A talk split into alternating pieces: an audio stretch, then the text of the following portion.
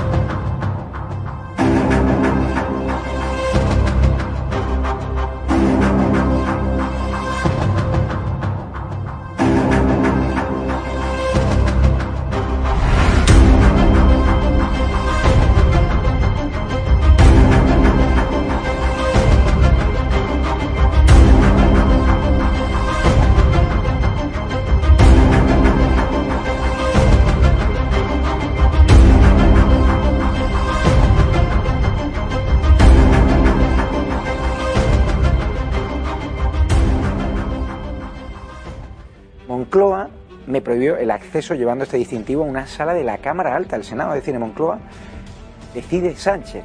Es algo gravísimo, pero mucho más grave es que el fotógrafo oficial de la Moncloa, Borja Puig de la, de la Bella Casa, Borja Puig de la Bella Casa, me agrediese doblemente cuando me acerqué educadamente a hablar con el presidente.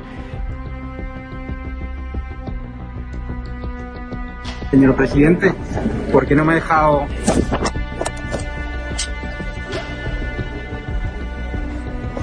esa agresión?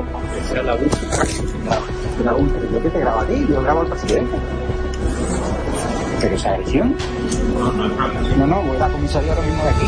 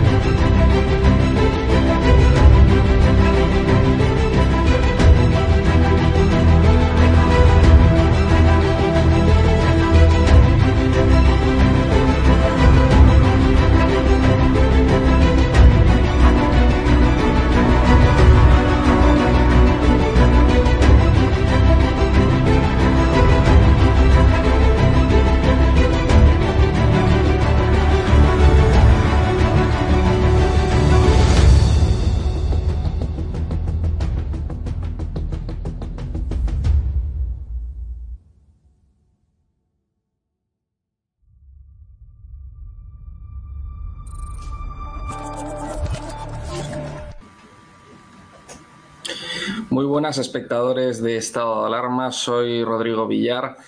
Y bueno, este vídeo es eh, para lamentar ¿no? la muerte, el fallecimiento, el triste fallecimiento de la modelo, de la jovencísima modelo de 18 años brasileña Valentina Boscardín, un fallecimiento que la verdad es que ha sorprendido a todos, un fallecimiento que se ha producido eh, pues en unas condiciones pues muy extrañas, ¿no? Porque eh, esta chica tenía todas la, toda la pauta de vacunación completa, dos vacunas de Pfizer contra el COVID-19. Esta chica, después de haberse vacunado dos veces del COVID con Pfizer, se ha contagiado, eh, bueno, se contagió de coronavirus y falleció como consecuencia de una trombosis que le provocó, según dicen, el coronavirus. ¿no? De las vacunas no se habla. Es decir, de las vacunas no se, no se ha hablado, no se ha, no se ha dicho nada al respecto. ¿no? Es una cosa eh, pues muy extraña, ¿no? Muy extraña que hay que comentar. ¿Por qué no se mencionan las vacunas? En el fallecimiento de, esta, de esta chica, de esta mujer, de Valentina Boscardín. ¿Por qué se está dando por sentado que la vacuna, que está en fase experimental 3 eh, actualmente, ¿por qué se está dando por sentado que la vacuna es 100% efectiva y que no tiene absolutamente ningún eh, efecto secundario? ¿Por qué se está dando por sentado esto? ¿no? ¿Por qué eh, se da por sentado que la trombosis se la ha causado el coronavirus? Porque es una vez que te ponen la vacuna y te contagias del coronavirus, es prácticamente imposible, eso es cierto, conocer si esa trombosis o cualquier eh, pues, enfermedad posterior que pueda surgir es causada o por el coronavirus o por la vacuna, ¿no? Pero claro, eh, si es causada por la vacuna, ¿por qué no se investiga? ¿Por qué no se dice, no? ¿Por qué hay que dar por sentado que es al 100% efectiva? Cuando nos dijeron que las vacunas, si nos las poníamos, si estaba eh, prácticamente el 90% de la población vacunada, eh, todo esto del COVID y el coronavirus iba a acabar. Mentira. Porque ahora están saliendo nuevas vacunas, la segunda, la tercera dosis, la cuarta dosis. Hay gente que ya tiene tres dosis y vamos a continuar así. Es decir, mm, es un hecho incontestable que nos mintieron. No, pues ahora hay que llevar eh, mascarilla también obligatoria otra vez por los exteriores. Vamos, a ir, vamos poniendo parches o vamos sacando medidas para de alguna manera dar una sensación de seguridad a la población o para acallar a la oposición o a la prensa que esté diciendo que esas medidas no sirven para nada, ¿no? Primero dijeron que la vacunación iba a evitar que la gente muriese. Estamos viendo, por ejemplo, en el caso de esta modelo, que es mentira. Te puedes, puedes estar doblemente vacunado, como, como esta chica brasileña, y aún así fallecer por coronavirus, o por coronavirus, o por algún efecto secundario causado por la vacuna, que los tiene, y que no sabemos al 100% cuántos efectos secundarios tiene, ¿no?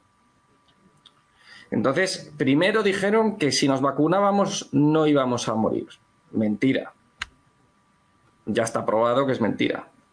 Segundo, que eh, dijeron después que no, que había que vacunarse y si te vacunabas, evitabas eh, ir a la UCI. Bueno, también hay gente en la UCI que está vacunada, ¿no? Es cierto, pues según las estadísticas hay un porcentaje mayor en la UCI de gente no vacunada, pero aún así también hay gente vacunada. Es decir, que tampoco evita eso, ¿no? Al 100%. Entonces, ¿qué está pasando, no? ¿Por qué se están ocultando eh, pues los efectos secundarios de una vacuna que en algunos países ya, como en Grecia, como en Italia, como en Austria, como en la provincia canadiense de Quebec, están obligando, pero de forma coercitiva, a la población a vacunarse mediante sanciones económicas para gente de mayores de, los, de 50 años. En Italia, por ejemplo, las personas mayores de 50 años que no se vacunen después de febrero y que acudan a su lugar de trabajo van a ser sancionados económicamente con hasta 1.600 euros. Claro, te obligan a inocular, a inocularte en tu cuerpo, en tu propio cuerpo, una solución contra el COVID, mm, pero sin darte ninguna garantía, ¿no? O sea, y aunque, y aunque te dieran una garantía del 70%, aún así tampoco sería suficiente. Si te están obligando a meterte una cosa en tu cuerpo que tú no quieres, por lo menos tienen que tener alguna garantía de que eso te va a hacer un bien y no te va a hacer un mal, ¿no? Entonces, con este argumento que, que, estoy expresando, no estoy dando pie a ningún tipo de negacionismo. Yo mismo estoy vacunado, porque yo, en mi plena libertad, elegí vacunarme. Pero también respeto a aquellas personas que no quieran vacunarse o que este tipo de noticias por ejemplo, eh, causen temor en la población de una persona que está doblemente vacunada y ha fallecido.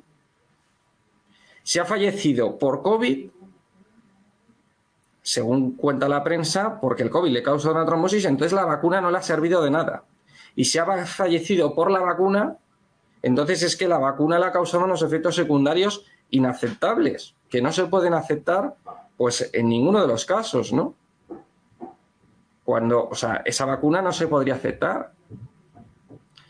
Entonces, eh, yo con esto eh, lo que quiero es hacer un llamamiento a la libertad, a la libertad individual, a la responsabilidad que deben de tener los estados en Occidente y los gobiernos para proteger las libertades individuales de las personas y no para imponer.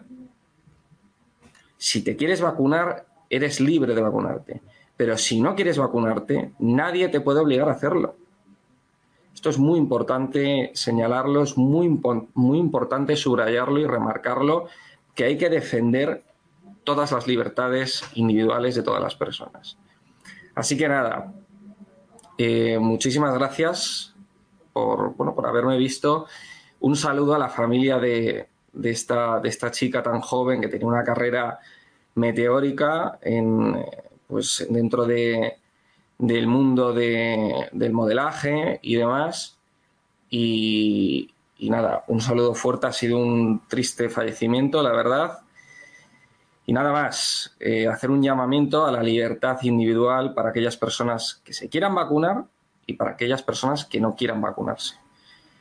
Así que nada, muchísimas gracias, un saludo, viva España y viva la libertad.